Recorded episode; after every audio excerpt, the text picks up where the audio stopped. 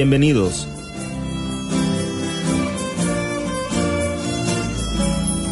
Soy el padre Richard Samur, párroco de la iglesia de Santa Clara. Espero pues podamos disfrutar este día con mi programa Temas Actuales.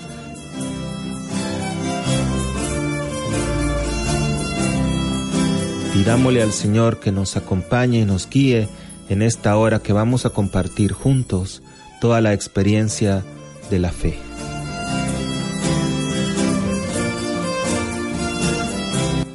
Bienvenidos.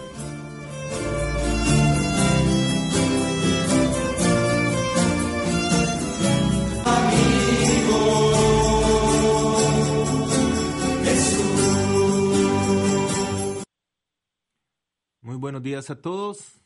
Soy el padre Richard Samur, párroco de la iglesia de Santa Clara. Espero pues que ahora que hemos entrado en un nuevo tiempo litúrgico, el tiempo de el tiempo ordinario, pues ese era el, momento, el tiempo de Jesucristo que él ah, hacía su ministerio, evangelizaba, sanaba, en fin, oraba mucho eh, bienvenidos, espero que este día tengamos una, una tertulia, digámoslo así, una conversación muy bonita, interesante.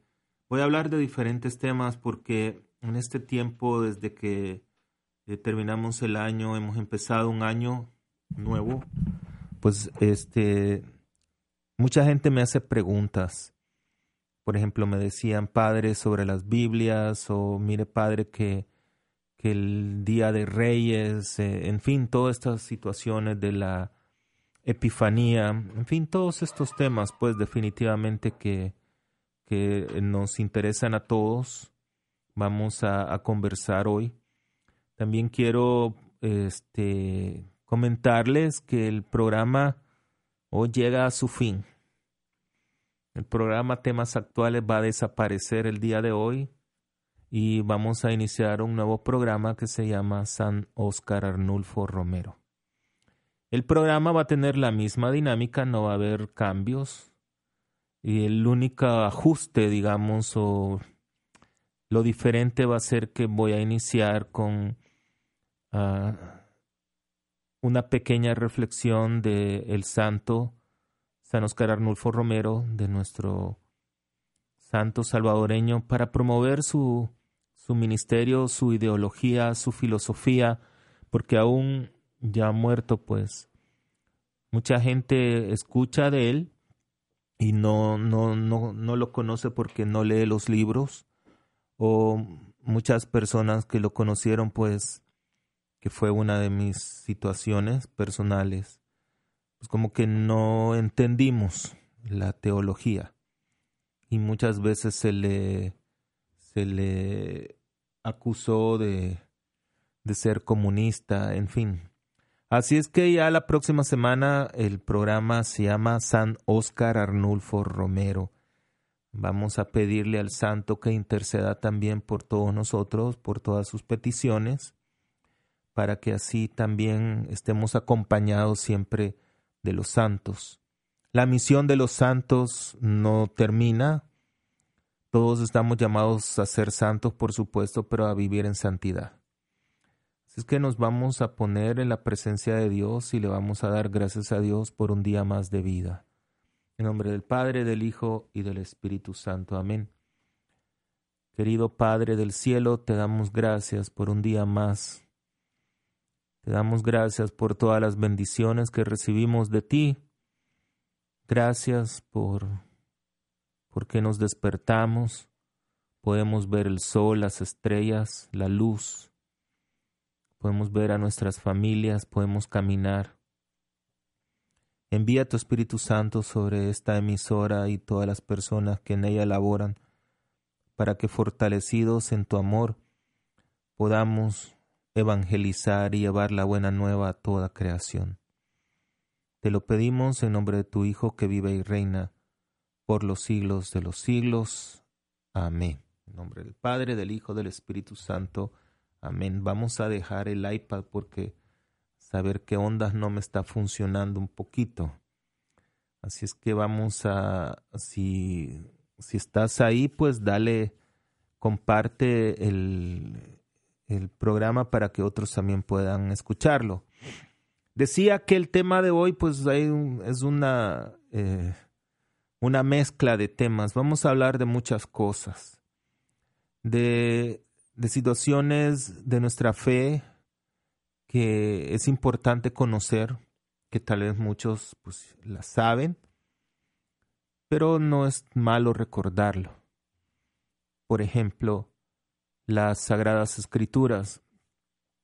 Escuchaba hace un momento cuando venía sobre los talleres de oración y vida, ¿verdad? De que nos enseñan un, una manera de orar. Y la verdad es que la oración es una comunicación entre Dios y, nosotros.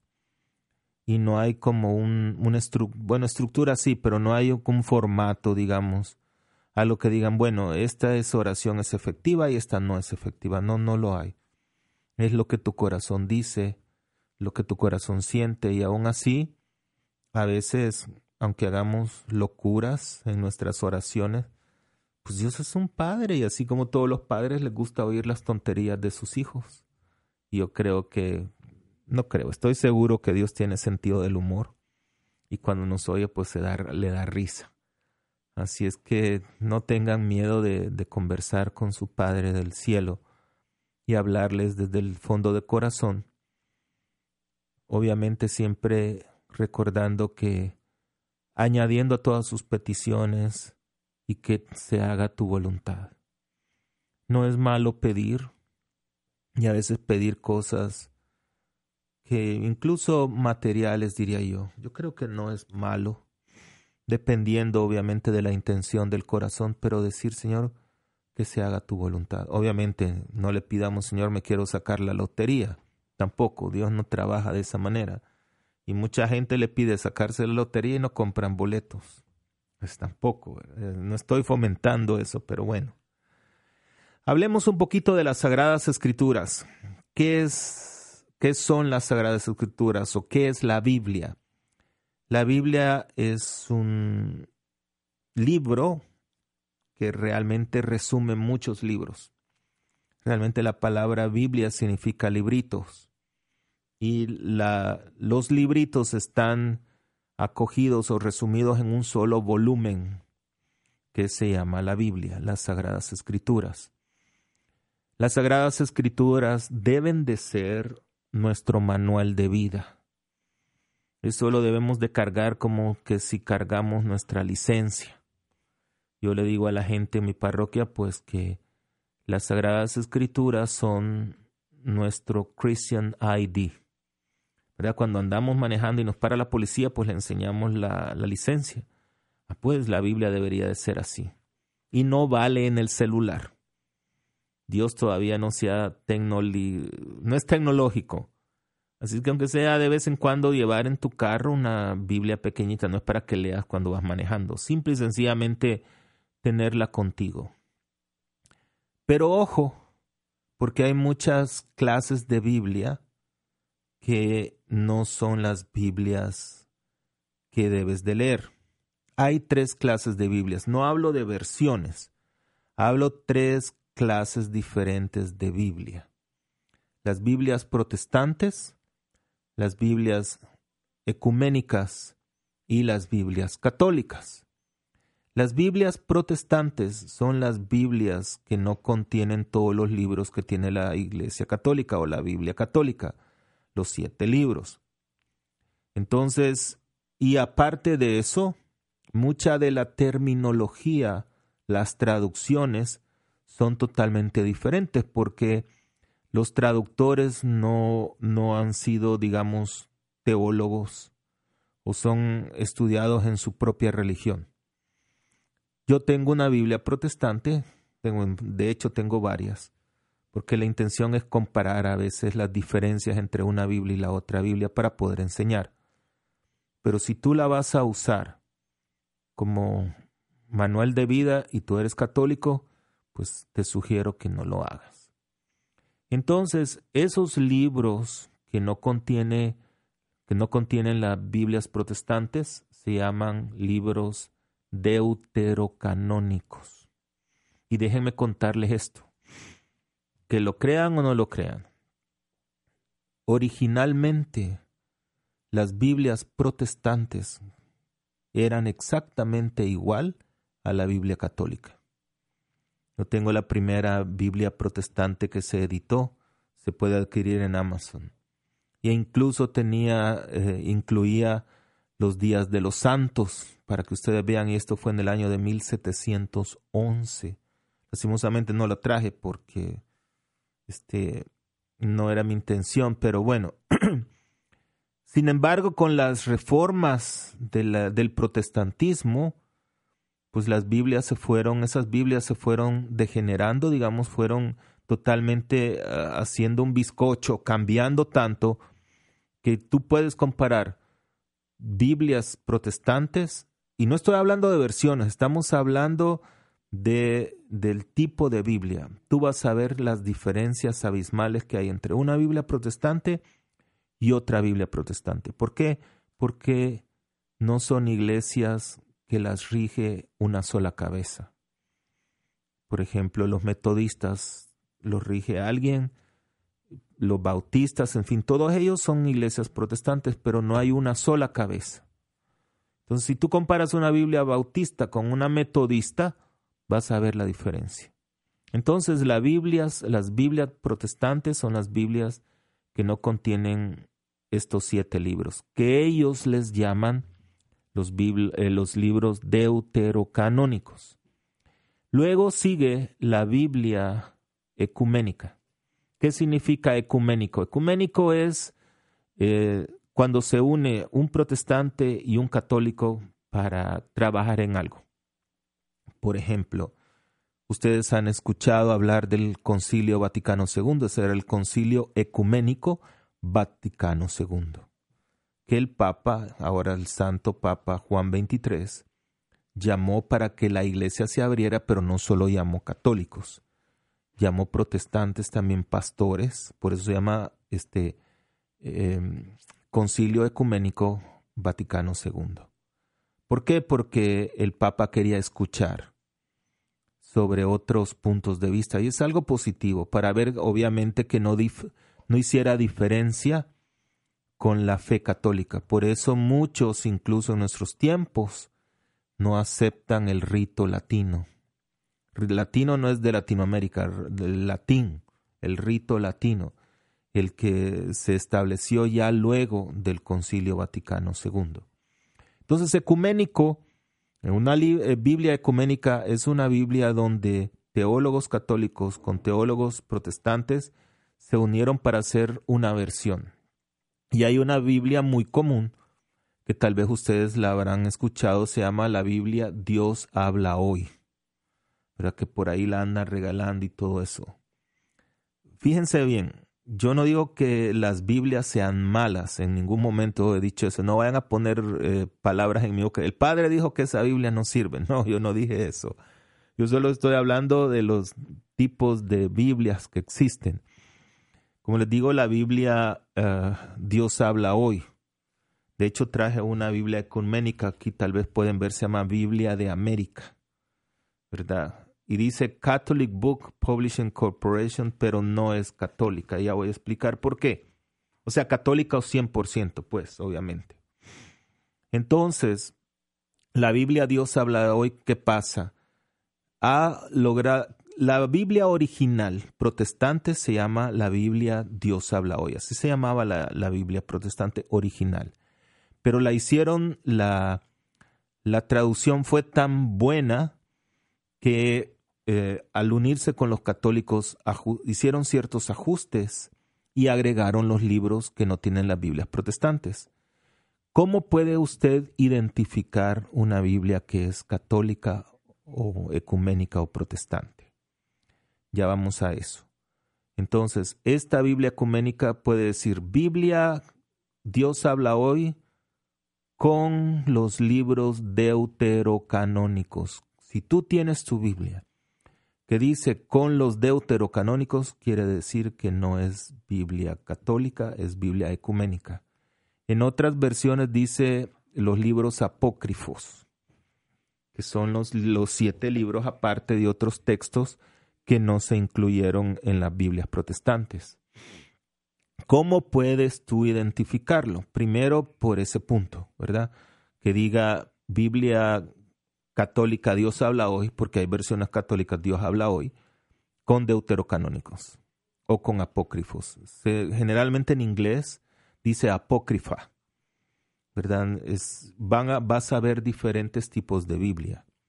Ahora, la Biblia católica, esta como les dije, no lo es, pero bueno, en la primera página, obviamente, en la primera página de tu Biblia, si tienes ahí tu Biblia, en la primera, al solo abrir tu Biblia, debe de haber en la, en la parte izquierda dos apartados. Uno que dice nihil obstat, nihil obstat, y el otro es imprimatur. Tal vez usted puede buscar alguna, este, algo así, no, no, en en online. Tal vez puede buscar alguna este, imagen que la pueda usted postear, Laura. Nihil obstat significa que aquel documento, y no estamos hablando solo de Biblias, estoy hablando de libros también, que aquel documento está fuera de error, de error de acuerdo a lo que enseña la Iglesia Católica. Generalmente quien da el sello del nihil obstat es un obispo o arzobispo, o a veces la doctrina para la, los sacramentos. Y luego la palabra imprimatur la revisa otro teólogo, ya sea un obispo o arzobispo, y imprimatur significa imprímase. Quiere decir que no solo basta la revisión, sino que aparte de la revisión la revisa, la revisa otra persona y dice, está bien, imprímase. Entonces las Biblias católicas y cualquier libro católico que tiene imprimatur y nihil obstat significa que están fuera de error.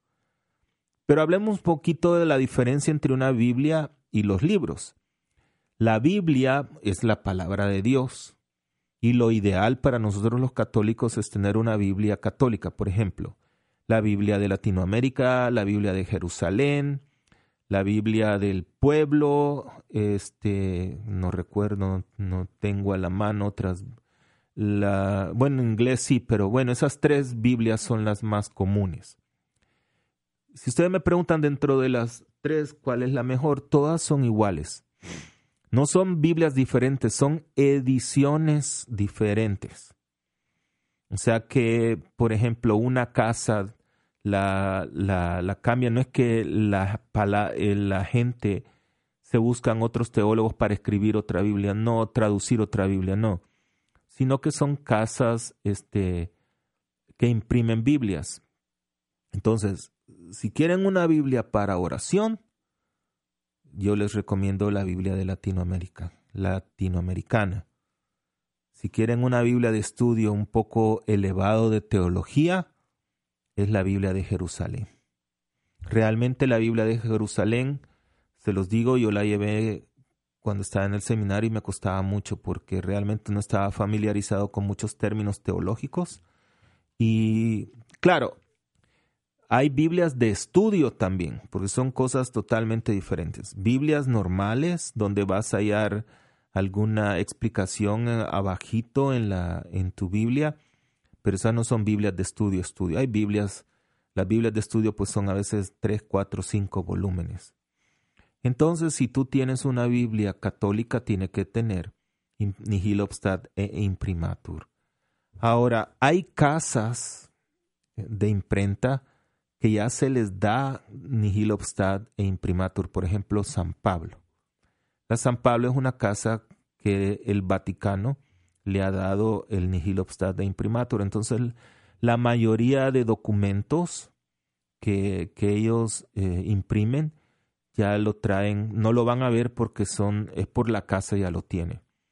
Ahora hay documentos, hay libros de autores que no lo tienen. ¿Por qué? Porque eso no necesariamente Incluso el Papa sabían, si ustedes tienen alguna encíclica del Papa, cualquiera de los papas, el Papa Francisco, Juan Pablo II, ustedes van a ver en sus encíclicas nihil obstat de imprimatur.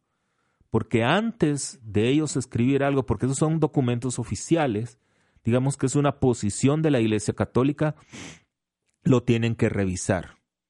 Y si hay algún cambio, entonces el magisterio de la Iglesia tiene que darle un, una aprobación de decir, bueno, este, lo que se va a decir si va en lineamiento con las enseñanzas de la Iglesia.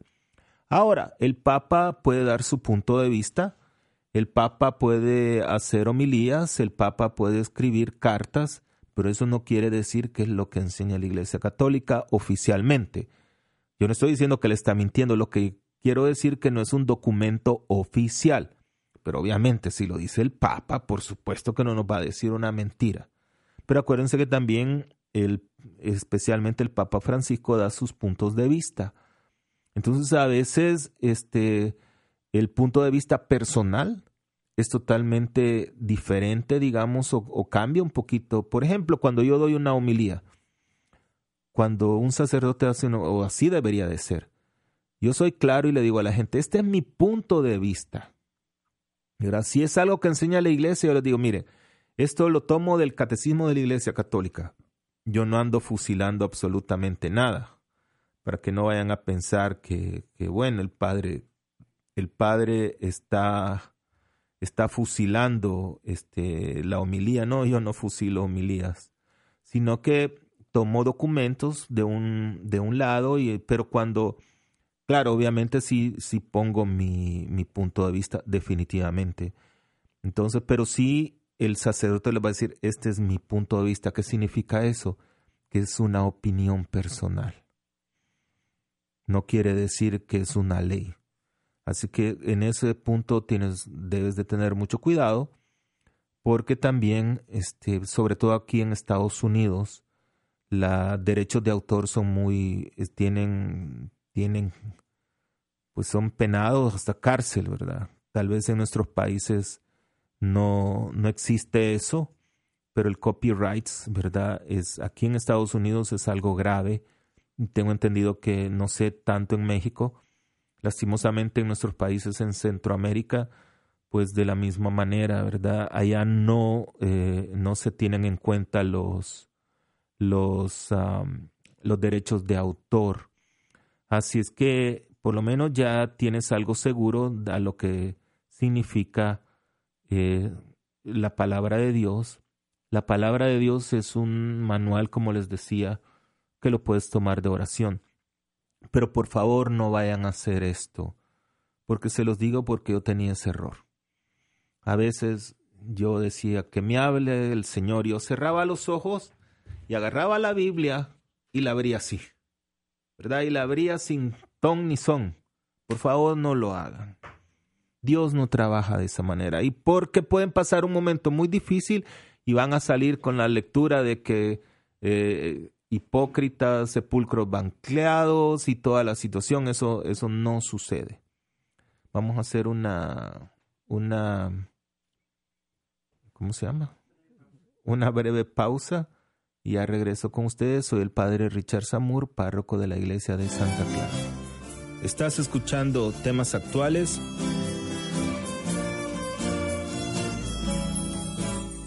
Soy el padre Richard Samur. Estamos en cabina, llámanos al 888-880-8563.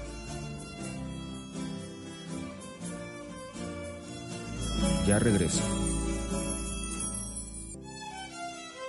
Estimados amigos de Virgen de Guadalupe Radio, soy el padre Richard Samur, párroco de la iglesia de Santa Clara. Buenas noticias y deseo hacerte una cordial invitación para que participes en nuestro estudio de Biblia, Fe y Revelación, comprendiendo a Dios y su iglesia por medio de las Escrituras. Lo vamos a iniciar el día jueves 26 de febrero y lo terminamos el día jueves 16 de mayo del año 2019. Es un programa muy completo, estoy seguro que lo vas a disfrutar los horarios son los días jueves de seis y media a ocho y media cada dos jueves. Vamos a formar pequeñas comunidades. Si deseas mayor información, puedes llamar a mi parroquia de Santa Clara al 210-924-5252. Recuerda lo importante que es capacitarte y aprender a vivir, no solo leer, pero a vivir las escrituras. Porque el católico ignorante se nos vuelve protestante. Que Dios les bendiga y les deseo un gran éxito en este año y bendiciones. Estoy de regreso, soy el padre Richard Samur. Temas actuales. Continuamos.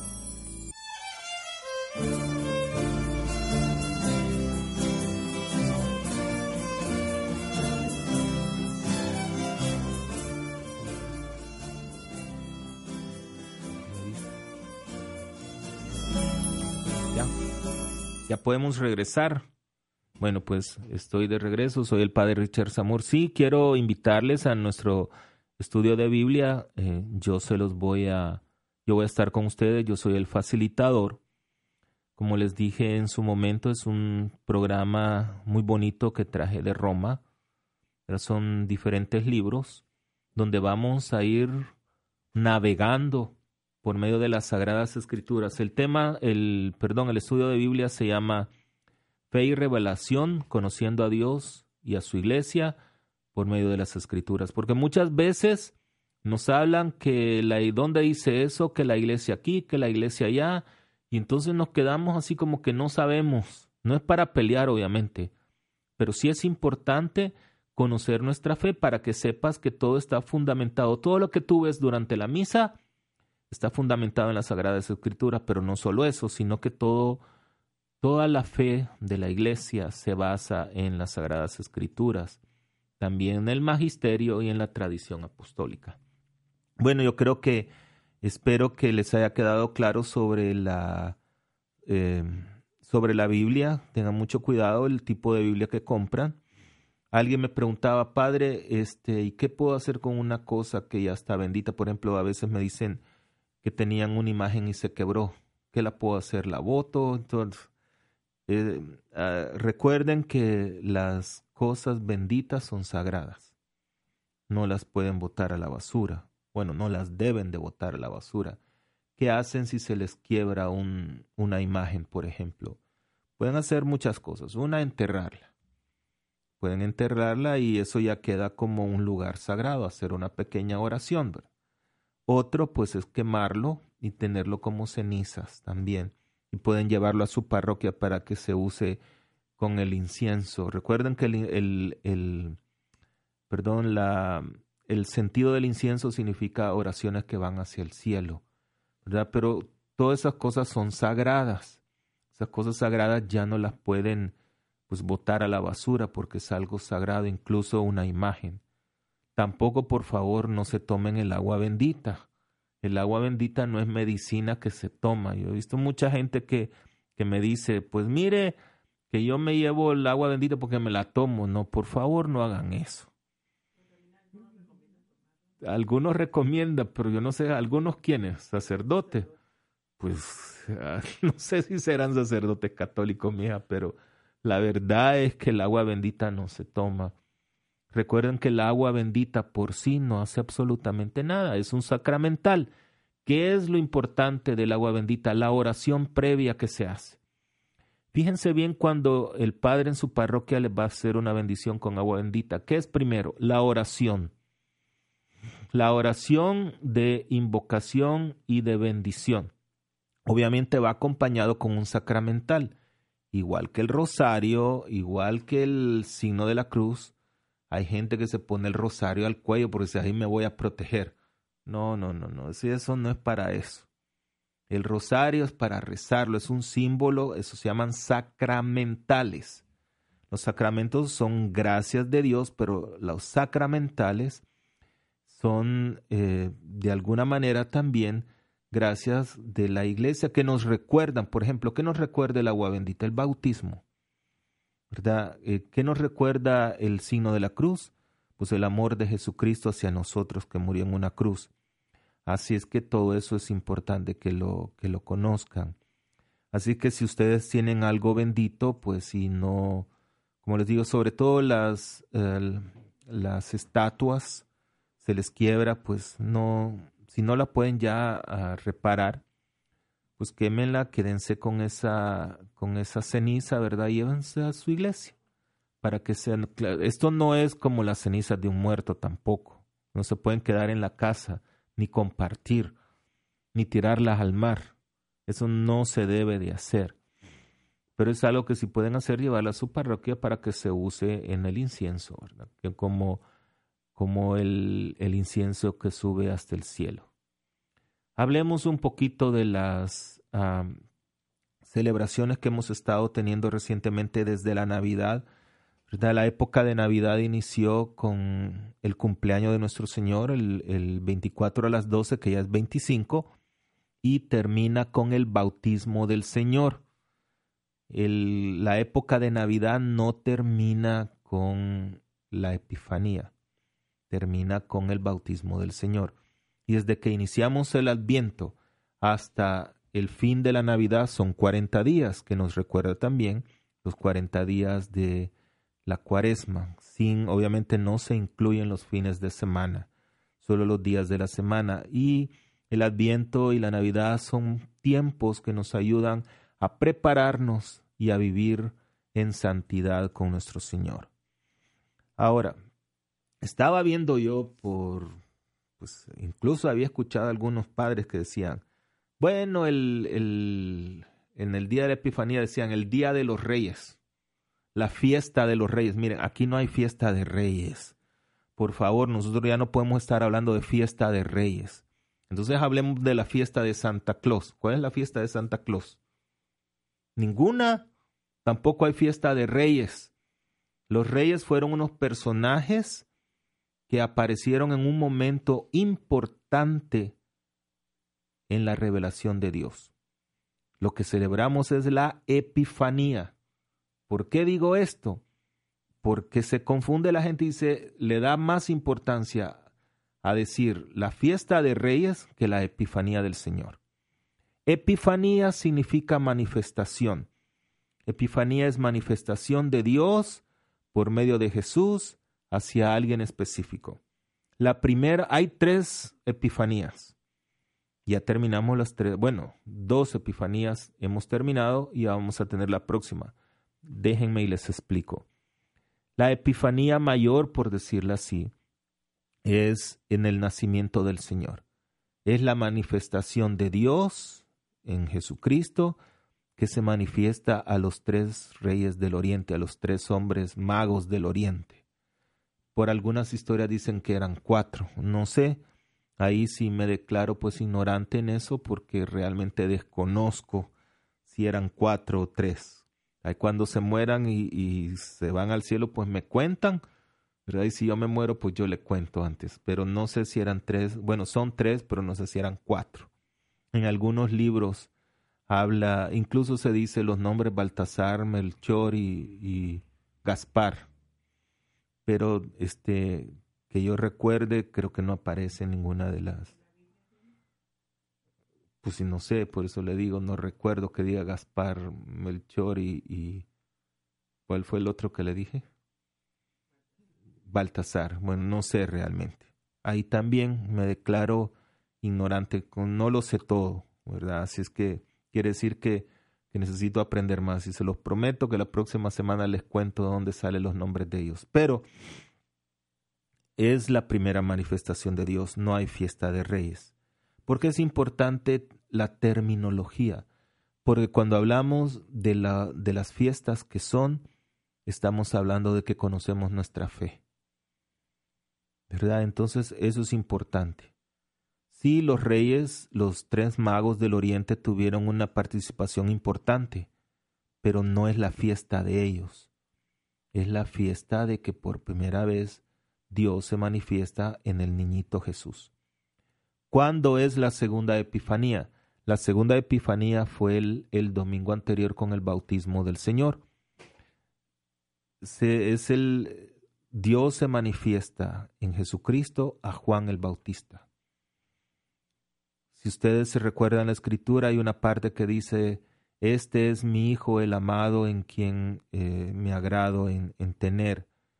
Y aparece un, también ahí se representa la Santísima Trinidad, ¿verdad? El Espíritu Santo en forma de paloma.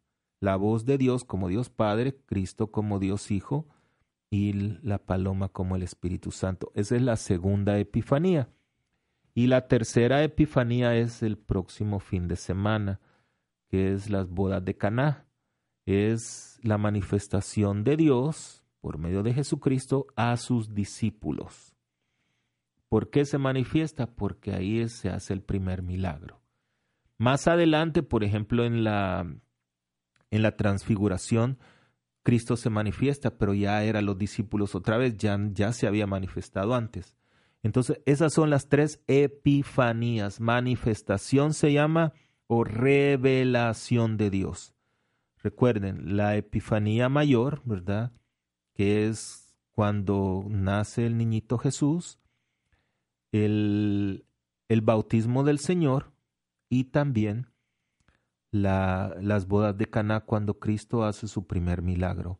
Y es donde eso le da la pauta a Cristo después del bautismo, obviamente, para comenzar su ministerio. Yo quisiera este, ahondar un poquitito en este, en la fiesta del domingo anterior, lo que es el bautismo, porque la verdad que en nuestros tiempos los sacramentos como, como que están perdiendo un poco de validez, ya la gente no le da el, el valor que, que debe de tener, ya no, no se cree mucho en el cielo, en el infierno, en el purgatorio, en el temor de Dios. Nada ha cambiado. Y algo que es muy importante es el bautismo. ¿Por qué digo que es, es, que es el bautismo? Déjenme y les explico. La vida es un, es un viaje, ¿verdad? Y en ese viaje nosotros vamos a enfrentar problemas, vamos a tener eh, obstáculos y vamos a tener, eh, recibir gracias también. Pero depende mucho de la actitud de la persona, cómo enfrenta esos problemas o esos obstáculos y cómo recibe las gracias. Puedes hacerlo con Dios en tu equipo o lo puedes hacer por ti mismo. ¿Cómo escogerías vivir tu vida? pues se tiene que ser de los dos. Dios tiene que estar en tu equipo, pero tú tienes que ser también parte de ese equipo. Porque tampoco Dios, por su propia naturaleza, no va a hacer nada si nosotros no lo permitimos. Dios nos ha dado el regalo más grande, que es el poder de decisión o el libre albedrío. ¿Verdad? Entonces, Dios pone su parte y el resto la pone uno. ¿Qué significa esto? Significa que nosotros sin Dios, pues no podemos hacer absolutamente nada. Y por eso vivimos en un mundo tan complicado y tan fuera de valores que ya Dios pues como que estorba. Pero si tú invitas a Dios a ser parte de tu equipo, tienes que recordar algo. Dios es el capitán Dios es el que maneja tu barco y tu barco es tu vida. Y eso significa abrirle por completo el corazón a Dios. Ahora veamos, estamos hablando del bautismo. ¿Por qué es importante el bautismo? Fíjense bien, se lo voy a leer de las escrituras y eso está en, el, en la carta de los Gálatas o en el libro de los Gálatas. Capítulo 3, versículo 26 al 27. Fíjense bien. Pero al llegar la fe, ya no necesitamos acompañante. Efectivamente, todos ustedes son hijos de Dios en Cristo Jesús mediante la fe. ¿Cuál es nuestra fe? La fe cristiana, ¿verdad? Pues todos los que han sido consagrados a Cristo por el bautismo, por el bautismo de Cristo han sido revestidos. Ya no hay distinción entre judío o no judío, entre esclavo o libre, entre varón o mujer, porque todos ustedes son uno en Cristo Jesús. Fíjense bien, pues todos los que han sido consagrados a Cristo por el bautismo de Cristo han sido revestidos. ¿Qué significa eso? Que cuando uno nace somos criaturas de Dios. Así como los animalitos, como las plantas, somos criaturas de Dios. Pero al ser bautizados, vamos, ya formamos parte de esa fe que hablan los autores sagrados y somos revestidos de Cristo. Entonces, ¿por qué es importante el bautismo? El bautismo es importante porque nos hace miembros de una comunidad cristiana, bueno, de una comunidad que es la cristiana. El bautismo es un, es un sacramento eh, universal. Hay iglesias que, que no son católicas, pero que lo bautizan de la manera trinitaria, en el nombre del Padre, del Hijo y del Espíritu Santo. Es un bautismo válido. Eso significa que somos partes de tu, de tu comunidad. Por ejemplo, tú tienes una, una familia de sangre y esa es tu familia. Pero también tienes una familia espiritual, que son los miembros de tu parroquia, los miembros de tu iglesia.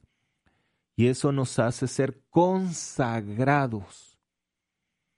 ¿Qué quiere decir consagrado? Consagrado quiere decir entregado a vivir una vida como Jesucristo nos pide. Por eso es importante el bautismo. Muchas veces otra de las preguntas que la gente nos dice, ¿por qué ustedes los católicos bautizan a los niños cuando están pequeños si Cristo se bautizó cuando era grande? ¿Por qué será? Es una pregunta muy válida, pero obviamente la gente que hace esta pregunta es por ignorancia o desconocimiento de las escrituras. Miren, hay tres razones. La primera es, la, es esta. Antes de Cristo no había un bautismo de agua y fuego como dice las escrituras del domingo anterior. Antes la manera o el símbolo, digamos, para los judíos de aceptar la fe era por medio de la circuncisión. Eso era obligatorio para todos ellos. Incluso el mismo Cristo se circuncidó. ¿Por qué? Porque él era pequeñito y en esa época él tenía que hacer lo que le decían sus padres. Ahora, luego de la, de la venida de Cristo, Él nos enseña con el bautismo lo importante que es para nosotros los cristianos recibir el bautismo de agua. Pregunto yo, ¿será necesario o era necesario que Cristo se bautizara? Por supuesto que no. Pero Él lo hizo para mostrarnos, para enseñarnos la importancia de lo que es el sacramento del bautismo.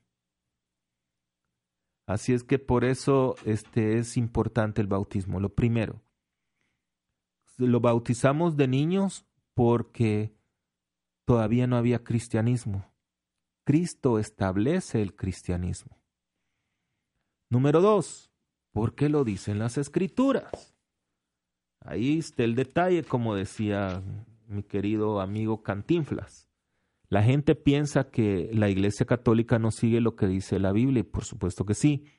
Si ustedes tienen su Biblia ahí, por favor, tomen Hechos de los Apóstoles, capítulo 2, versículo 37 en adelante. Recuerden que en, ese, en esta historia, esta parte de las escrituras está cuando los apóstoles estaban presos, estaban en la cárcel, y, y se oyó una gran tormenta y se abrieron las puertas, y los soldados se asustaron. Y es donde comienza la historia, dice, estas palabras les llegaron hasta el fondo del corazón, está hablando de los soldados, y le preguntaron a Pedro y a los demás apóstoles, ¿qué tenemos que hacer, hermanos? Pedro les respondió, conviértanse y háganse bautizar cada uno de ustedes en el nombre de Jesucristo, para que queden perdonados sus pecados. Entonces recibirán el don del Espíritu Santo, pues la promesa es para ustedes, para sus hijos, e incluso para todos los extranjeros a quienes llame el Señor nuestro Dios. Fíjense bien. Hechos de los Apóstoles. Pedro les dice, porque ellos querían ya aceptar la fe. Les dice, conviértanse y háganse bautizar. Fíjense cuál es el requisito. Háganse bautizar cada uno de ustedes en el nombre de Jesucristo. ¿Para qué es, es el bautismo? Pedro lo dice, para que queden perdonados sus pecados. Por medio del bautismo, nosotros somos libres del pecado original. O sea que si tu hijo acaba de nacer, pues nace, como todos, nacemos con el pecado original. Y luego la, eh, sigue Pedro diciendo, pues la promesa es para ustedes, ustedes los grandes, los adultos, los que no se han convertido todavía, para sus hijos. Pero no dice sus hijos cuando ya sean grandes. Si tú eres papá y tuviste un hijo, tu hijo no nació de 20 años. Desde que es pequeñito y está hablando de tus hijos. Entonces, por eso es que nosotros los católicos bautizamos los niños cuando son pequeños y tú debes de bautizarlo. ¿Por qué? Porque lo pide la Sagrada Escritura. Y continúa, porque la promesa es para ustedes. ¿Qué promesa? La promesa de ser, de recibir el perdón de los pecados y de recibir el Espíritu Santo. Cuando nos bautizan, recibimos el Espíritu Santo. Por eso, cuando yo hablo de que la gente que nos critica que por qué ustedes bautizan cuando son niños, es únicamente por ignorancia de las escrituras. Ya tienes argumentos para conversar. Y si tú que eres católico no has bautizado tu hijo o tu hija y tienes el, el término, porque yo escucho mucho a los padres decir, yo quiero que él, que mi hijo o mi hija escoja su fe cuando sea grande. Eso es interesante. Entonces yo me pongo a pensar en estos padres. Bueno, y tiene sentido si ustedes lo quieren entender de esa manera. Yo quiero que mi hijo o mi hija sea grande para que elija su fe. Entonces, señora o señor, quiere decir que, que tiene a su hijo desnudo y no le ha dado de comer desde que nació, porque está esperando que su hijo elija su ropa y elija su comida, ¿cierto? ¿O no? Ah, es que para las cosas físicas no, pero para las espirituales sí, no, no, no. O todos en el suelo, todos en la cama, pero aquí a medias no se trata de eso. Si tú eres padre y tú tuviste un hijo o tienes hijos, tu obligación y responsabilizar, eh, responsabilidad es educarlos y proveerlos de todo lo necesario material y espiritualmente. De lo contrario, no estás cuidando a tu hijo. De lo contrario, tú estás diciendo, bueno, a mí no me importa si mi hijo se muere con pecados. A mí no me importa que mi hijo reciba el Espíritu Santo, porque la promesa es que cuando nos bautizan, somos limpios de pecado y recibimos el don del Espíritu Santo. Pero alguien me ha preguntado también, Padre, ¿y, un niño pequeñito se muere sin bautizar, ¿para dónde va? Pues miren, yo no me imagino en un Dios malo, pues los niños no tienen culpa. Yo me imagino que igual va un, antes le llamamos limbo, verá el purgatorio obviamente. Todos vamos ahí, pero un niño pequeñito no tiene culpa. Incluso un, niño que no sepa de la fe pero tú, padre de familia, sí sabes. Entonces tienes la obligación y responsabilidad de bautizar a tu hijo. No esperes mucho tiempo, porque aparte lo que dije desde el principio, cuando se bautizan, nos bautizan, somos consagrados a Cristo, pasamos a formar parte de una nueva familia espiritual, pero también nuestros pecados son limpios y recibimos el don del Espíritu Santo. La Iglesia Católica también nos dice que hay ciertas gracias del sacramento de la, del bautismo. Déjenme explicarles también qué es un sacramento. ¿Qué son los sacramentos? Los sacramentos son gracias invisibles de Dios que se manifiestan por una acción visible de la iglesia. Repito, gracias invisibles de Dios que se manifiestan por una acción visible de la iglesia. Por ejemplo, cuando es el momento de la consagración y tú ves que el sacerdote eleva sus manos sobre el cáliz y el ciborio, invocamos el Espíritu Santo. Nosotros por fe creemos que está Cristo presente ahí. Tú no lo ves, pero es una gracia invisible de Dios que se manifestó por una acción visible de la iglesia, que es que trabaja en ese momento por medio del sacerdote. Y la gracia se da no por la santidad del sacerdote, porque la verdad, pues todos somos pecadores, nadie es santo, pero todo pasa por la gracia del Espíritu Santo. Entonces, eso es un sacramento. Ahora, la, la Iglesia Católica nos enseña en el Catecismo el número 1269. ¿Cuáles son los efectos del bautizado? Dice, como miembro de la Iglesia, ya no perteneces a ti mismo, sino al que murió y resucitó por nosotros. ¿Quién es ese? Jesucristo. Porque especialmente cuando hablamos del aborto y oigo personas que dicen, bueno, es el cuerpo de la mujer, ella tiene derecho de hacer lo que quiera. No, no tiene derecho porque no es tu cuerpo. Le pertenece a Cristo, le pertenece a Dios, no es tuyo. Y aparte de eso, la vida que está en el vientre tampoco te pertenece. Tú no puedes decidir por alguien que ni siquiera puede hablar en ese momento por tanto, dice, está llamado a someterse a los demás, a servirles en la comunión de la iglesia y a ser obediente y dócil a los pastores de la iglesia y a considerarlos con respeto y afecto. Qué interesante. Es tu obligación, dice, someterse a los demás a servirles. ¿Qué significa servir en tu parroquia? Es tu obligación y responsabilidad. Sin embargo, ahí estamos los sacerdotes que, miren, necesitamos ayuda para esto, que el almuerzo, que el festival, los mismos tres, cuatro, dice Laurel. ¿Qué padre como que no se oye? Es tu obligación. Quiere decir que no estás cumpliendo con tu bautismo. Y sigue diciendo acá, y a ser obediente y dócil a los pastores de la iglesia y a considerarlos con respeto y afecto. ¿Cuántas veces las personas hablan mal de sus sacerdotes enfrente y por detrás. ¿Cuántas veces nos faltan al respeto? Entonces es tu obligación y todos en cadena, ustedes con su sacerdote y nosotros los sacerdotes con nuestros obispos. Tratarlos con respeto y también ser obedientes. ¿Por qué? Porque esta iglesia está guiada por el Espíritu Santo. Y todo lo que estamos hablando son gracias del bautizado. Y dice, del mismo modo que el bautismo es la fuente de responsabilidades y deberes, el bautizado goza también de derechos en el seno de la iglesia, recibir los sacramentos. ¿Qué significa eso? Significa que si tú no eres bautizado en la iglesia católica, no puedes recibir ningún otro sacramento, ni la Eucaristía, ni el sacramento de la reconciliación, ni el sacramento de la unción de los enfermos.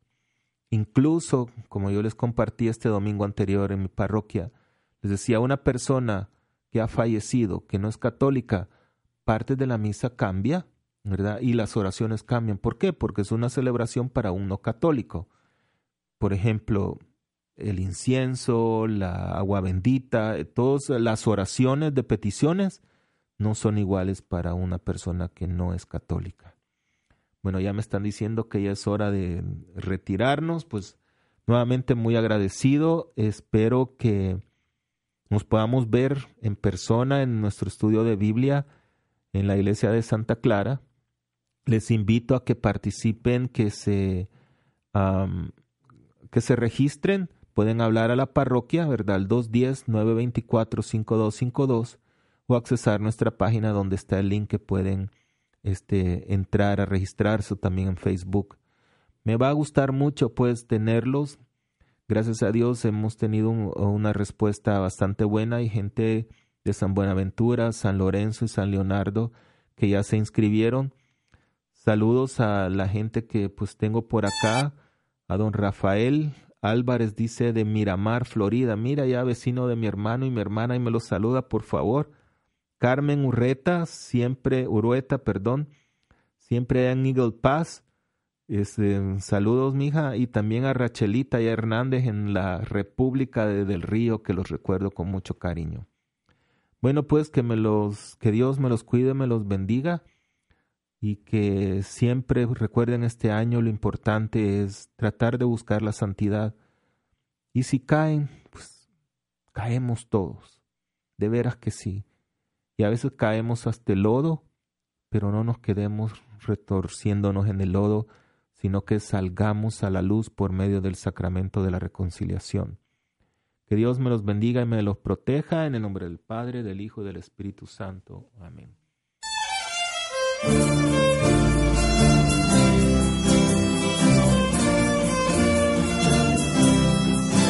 Gracias por acompañarme en esta hora.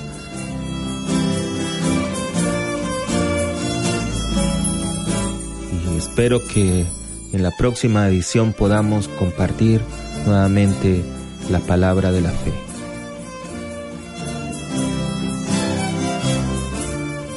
Soy el padre Richard Samur, párroco de la iglesia de Santa Clara.